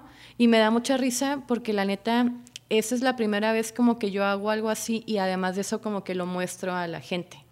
Entonces está bien cabrón como, y ahora entiendo como mucho a la gente con la que trabajo, de, güey, obviamente trabajas con emociones y trabajas con la vida de la gente porque se, está expresando a través de eso, ¿no? Claro. Eh, ¿Cómo el hecho de enseñárselo a la gente, em, recibir esa retroalimentación es de, de entrada, te voy a ser bien sincera, o sea, si es como que neta les gusta, o sea, a mí no se me hace tan extraordinario, ¿no? Y no es que digan que es extraordinario, pero es como que a mí se me hace súper X, esa de entrada, ¿no? Y lo otro es este rollo de que, que, sientan que expresa algo de que, ah, no mames, o sea, me han dicho cosas así de que, ah, como, como que neta, te lo juro que me sacan mucho de onda. Qué padre pero porque trato como, al, final ni siquiera es como que trate. Lo, lo, que termino viendo de lo que hago es como, no sé, como gente o rostros como muy de tristeza o, o de enojo, bla, bla, bla. Y gente se identifica con eso, ¿no? Y luego como hay cosas que hago que son como con muchas, como mucho, pues no sé, como muchas curvas, muchas líneas que pareciera como que tiene mucho cabello, como los, los rostros y todo eso. Me ha dicho gente, como, o sea, no, no tengo el cabello así, realmente lo tengo chino. me ha dicho gente como de, no mames, dibujas esto porque tienes el cabello así y siempre lo traes como en la cara y es demasiado chino y pues así es como tu visión, ¿no? Y yo, Oh. ah, órale, no sabía, pero se escucha chido, sí suena como que puede ser yo. No, pero vaya, como que ya ese, ese tipo de cosas que dice la gente es como, ah, chis, qué raro, güey. Es muy raro escuchar como alguien interpreta algo que tú dices, pero no dices Pero es que de- literalmente. De, de pronto de eso se trata de estar creando, ¿no? Tú creas y hay una impresión emocional, energética, lo que sea, en eso que estás creando y se complementa al momento que conecta con alguien más, ¿no? Sí, claro, claro. Que alguien más escucha la canción, que alguien más ve la película, que alguien más ve el dibujo, que alguien más ve la escultura. Creo que ahí ya se completa y empieza realmente quizás la vida real de esa pieza de arte o de ese Claro, dibujo o lo que no, sea. totalmente. Y, y lo digo así con esta onda un poco de sorpresa porque a mí nunca me había tocado vivirlo de manera personal. O sea, yo trabajo con gente que le pasa eso, que cuenta esas cosas, pero yo nunca lo había como vivido. Es como de, ah, ¿Cómo se órale. siente? Es, pues, está interesante, está muy interesante, la neta. Sobre todo que la gente, que a la gente le provoque algo, está interesante. Ujú. Y bueno, ahora cargas a todos lados tu pequeño case con libretitas, dibujos, acuarelas y todo, ¿no? Sí, digo, ya me pasó que justo, justo cuando andábamos en lo de Estados Unidos con el Eddie, se me, se me quedó la que tenía antes en un avión y así de, no mames, y me caga porque ahí traía mi, ¿cómo se llama? Mi, mi, estil, mi stylus de Sí, la... el de la- ajá, del iPad. Y fue así de fuck, porque también como que él he estado tratando de, digo, ahorita no porque no me he comprado esa madre otra vez, pero también como de ver qué onda con la ilustración digital, ¿no? Em, pero sí, bueno, ahora traigo ese rollo y siento que es como una necesidad. Antes era tal cual nada más tener una libretita, pero para escribir, que también la tengo, pero ahora también ese rollo de, güey, si necesito, ah, me sale como, o quiero hacer ese rollo, tener donde dibujar, donde tener algo y también, o sea, tengo mis acuarelas así normales, líquidas o de pastilla en mi casa, en el estudio, pero sí me compré como un estuche de viaje de acuarelas. Este, y pues sí, sí está chido, la neta. Incluso hasta en los aviones, como que saco ese pedo y me pongo acá de... eh. Y creo que definitivamente con lo que me platicas, el hecho de que hayas decidido dedicarle un espacio de tu casa para eso, pues hace que todo se concentre de una forma diferente, ¿no? Te ayuda a poderlo enfocar. Sí, la neta sí, y también como que esta onda de, eh, o sea, entre enfocar y, te digo, tomármelo más en serio, también el convertirme a, mi casa o ver, para verla de una manera distinta. Sí, sí, antes no podía como, no quería estar como mucho tiempo ahí, ahora disfruto un chingo de estar ahí, ¿no? Y incluso hablando de este rollo de, de si antes me costaba trabajo el estar como sola ahí en mi casa, ahora es como de, ay, güey, que ni venga, ay, que ni venga nadie, o sea, sabes, yo me siento muy bien estando aquí. Entonces se me hace como muy padre tener ese, ese espacio fuera de mi cuarto, de la cocina o de la sala, sabes, un espacio para mí, que antes estaba habitado por mis gatos y se enojaron mucho cuando les cambié eso. Oye, ahorita que, bueno, que empezaste a platicar toda esta parte del dibujo, que es un hobby, ¿no? recalquémoslo, recalquémoslo, y has ido puliendo ese, ese hobby. ¿Crees que de pronto vas a dejar la música para ya que este hobby se convierta en, en lo que hagas? No sé, o sea, yo nunca sé qué va a pasar conmigo, pero lo único que sé es que mis hobbies se han convertido en mi trabajo. No sé qué vaya a pasar. La neta. ¿Te gustaría exhibir? ¿Te gustaría, te ves así como haciendo más cosas? De, sí, Sí, ¿no? sí, porque incluso han salido ideas de amigos, por ejemplo, que escriben y que yo les cuento que tengo una inquietud y la empecé a desarrollar como con un ejercicio que estoy haciendo ahorita. Este, de que ellos escriben, oye, ¿qué tal si te doy como algún texto y lo ilustras o le pones algo, no? Yo, ah, sí, a huevo, ¿no? Y yo también he pensado desde mí misma de que tengo muchas cosas escritas que me gustaría ponerles algo o convertirlos en otra cosa o, o esa madre escribirla en algo donde, en un, donde dibuje o pinte, ¿no?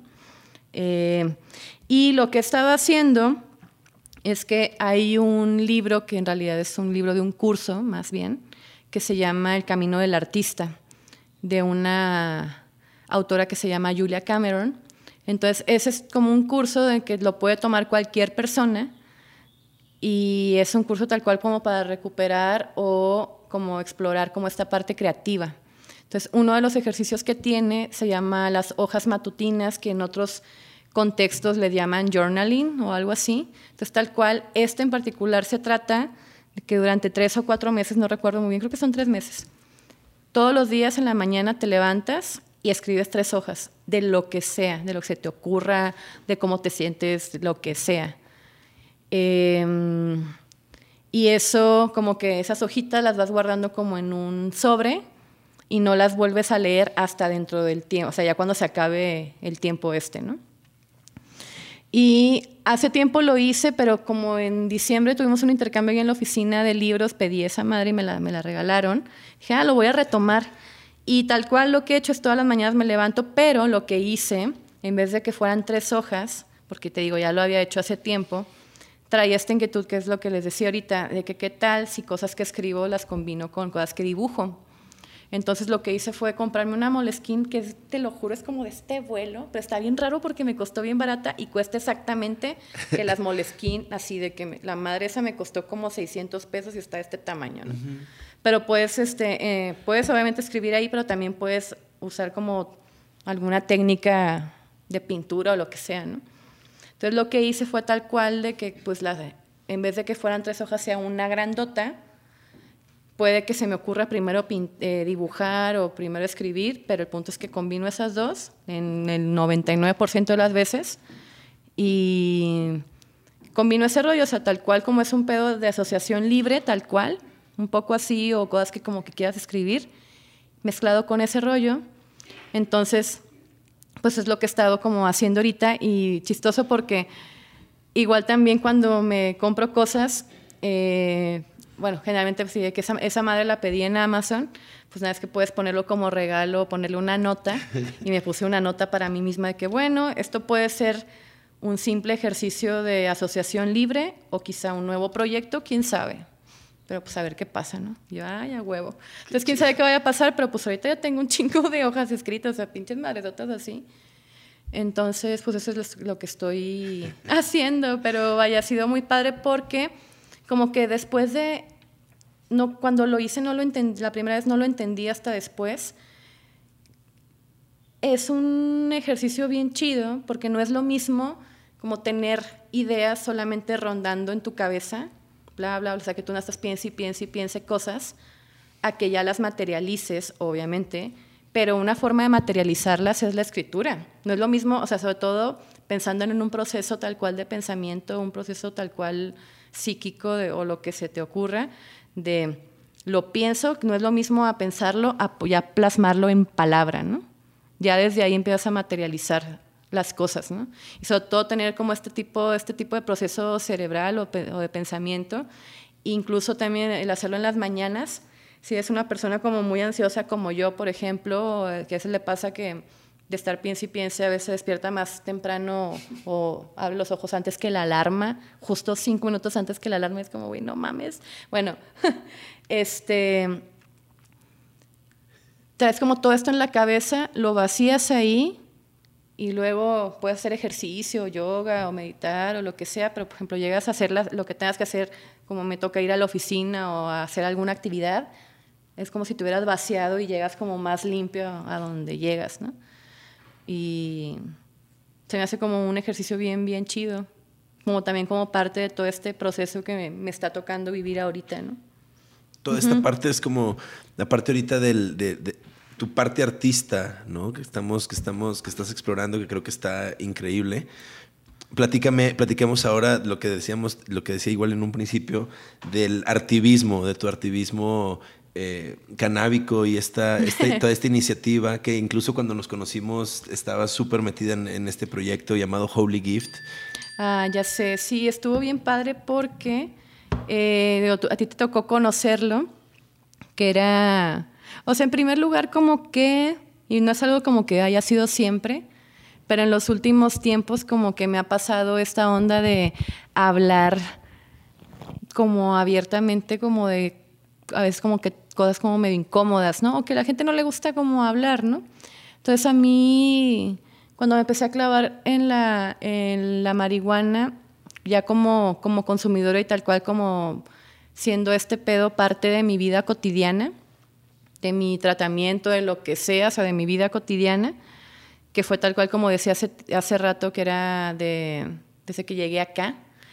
Eh, pues como que me empecé a clavar en esta onda y da la casualidad que por un amigo que también es un, una persona que abiertamente habla del tema y que es un activista tal cual de hablar de este tipo de cosas.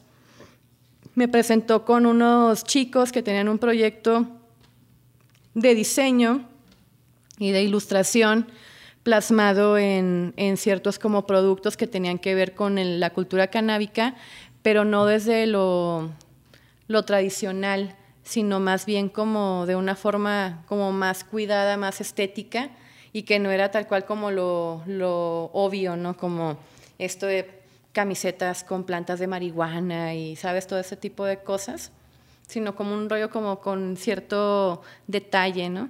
Entonces, sobre todo como que estaba enfocado pues como para gente que le gustaba la ilustración, como el diseño, y no sé, me llamó mucho la atención, como que en algún momento dije, no, pues quiero conocer gente y asociarme como a otro tipo de, de cosas, ¿no? Como que siempre he tenido como este rollo de ser, como no estar quieta siempre y como que estar queriendo hacer como más, más cosas, ¿no?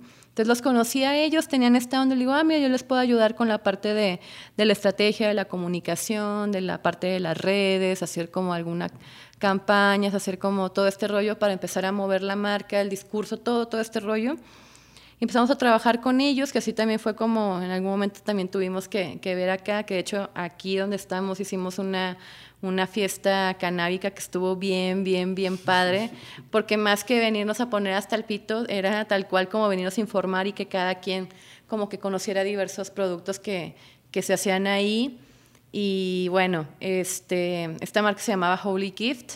Si algunos lo conocieron, conocieron, quién sabe, pero estaba padre porque era como ciertos, todo el discurso era como, no era, como no era tan obvio, solamente si eras una persona consumidora, te dabas cuenta de que, ah, esto quiere decir esta cosa, ah, era por esto y esto y esto, ¿no?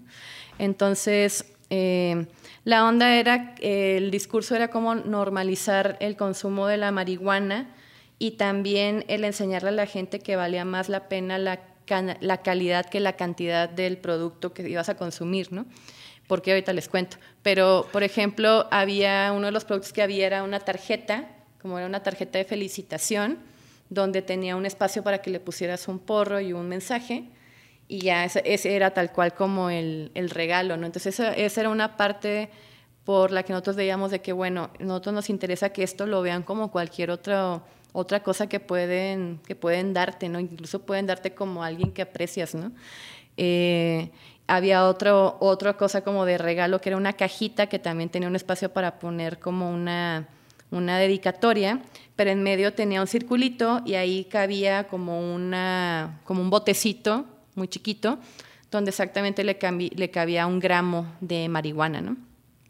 Entonces también pensando en este rollo de la calidad versus cantidad, sabemos también que si compras algo de mucha calidad, obviamente va a ser mucho más caro, pero también pues obviamente va a ser menos cantidad. Entonces, no es lo mismo hacerte un porro de una mota que no sabes ni qué pedo y ya, con cocos, vaya, este rollo, a algo como que incluso ya tenga como un, un trip más como que medicinal, cuidado, cosas híbridas que hacen en casa, semillas de no sé dónde, bla, bla, bla, bla, que tienen un nombre tal cual.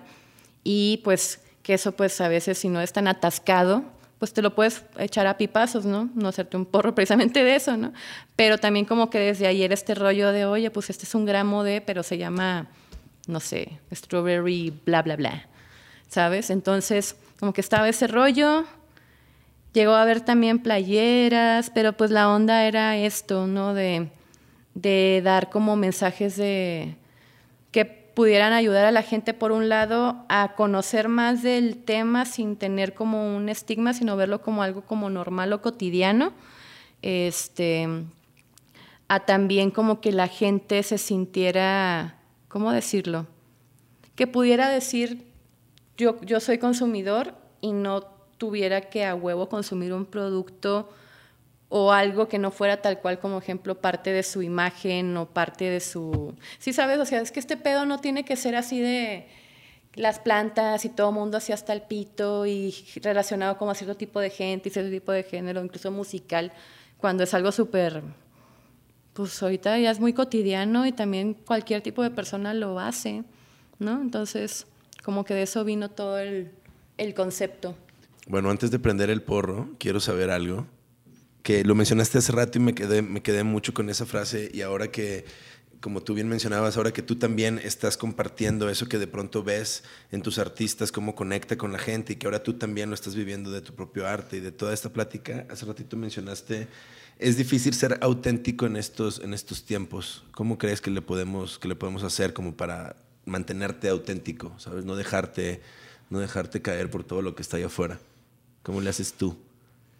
Pues ha sido algo que me ha costado mucho trabajo y no porque no porque me cueste trabajo ser yo, más bien más bien mi onda siempre ha sido como de aceptar quién soy, porque justo por ser quien soy me ha tocado vivir como ciertas situaciones donde no soy como bien recibida, ¿no? Y en general, ¿no? Y también puede ser como una de las razones por las que yo ya no quise vivir allá en Monterrey, ¿no? Entonces como siempre me sentí acá como de, ay, güey, ¿qué pedo? O sea, como medio bicho raro y después llegar al DF de que, güey, aquí hay un chingo de gente igual, uh", ¿sabes? O sea, o más bien como empezar a, identificar como ese tipo de, gente. Pero, no sé, como que, no sé, creo, creo que es bien importante el dejarle de temer a quién es uno, sobre todo por estas ideas que te implanta como todo el exterior de lo que supone que debes de ser o qué es lo que supone que debes de vivir o porque eso es lo que decía de si estudié algo porque no me dedico a eso, pero es como es, tan amplio, o menos particularmente esto lo mío que puedes hacerlo, ¿no? Pero también aunque no sea así, creo que puedes hacer lo que quieras hasta donde tu imaginación te permita, ¿no? Pero decirlo ahorita se escucha muy fácil, pero para llegar a poderlo decir así ha sido todo un proceso también como te digo, como de mucha aceptación de quién, quién se es, ¿no? Y pues mejor todavía si es algo en donde no tienes que ponerle nada encima, sino simplemente ser y ya. Y como te digo, o sea, por eso como que ese tipo de cosas, cuando llegan, pues sacan mucho de onda a la gente, ¿no? De, ay, ¿esto qué? Esto, o esto es así súper, súper fabricado, lo que te decía hace ratito pero pues porque estamos acostumbrados a que todo esté súper maquillado, cubierto, modificado, para que se vea de la mejor manera y que sea totalmente o socialmente aceptable. Entonces, por eso este tipo de cosas como pueden ser tan criticadas, pero también por eso le llegan a un chingo de gente porque así como sale, va, o sea, straight, así totalmente. Entonces, yo creo que esa es una de las cosas que también pues hace también que conectes con mucha gente, y ya no hablando de la parte artística, sino en general, o sea, la amistad, la, cosas que tienen que ver con la familia, la pareja, bla, bla, bla, el poder como mostrar, el poder mostrarse como uno es, no es algo que, no todo mundo podemos hacer, que es muy difícil muchas veces. Y, pero cuando encuentras como esa parte donde te sientes como aceptado o, que no hay pedo ser tal cual quien eres, pues súper chido, es como de, ah, bueno, de, de aquí soy, ¿no? Pero sí, es algo importante, perdón. O sea, no es fácil, pero yo creo que es lo, que te puede mantener ahí, sobre todo en cosas como en las que estamos, porque no se, no se trata tanto de qué tan famoso o exitoso eres, sino más bien que tanto la gente te respeta. Y eso es muy diferente. Es muy difícil también de, a veces de diferenciar también, pero también de lograr.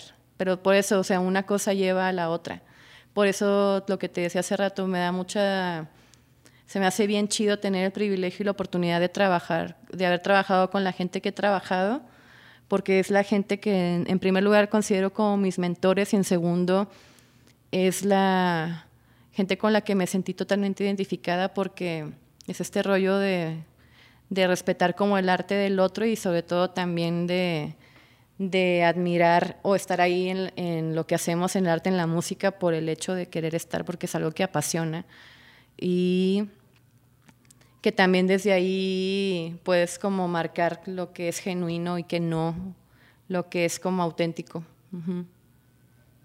A mí me encanta y nos encanta que eres súper auténtica, que eres súper bien recibida todo el tiempo. muchas gracias, muchas gracias por la plática, muchas gracias por el tiempo, muchas gracias por la inspiración, por tus palabras. Y sí, chingón. Eh, muchas gracias por invitarme. Gracias. Ahora sí vamos a prender el porro. ¿no? Ya lo podemos prender.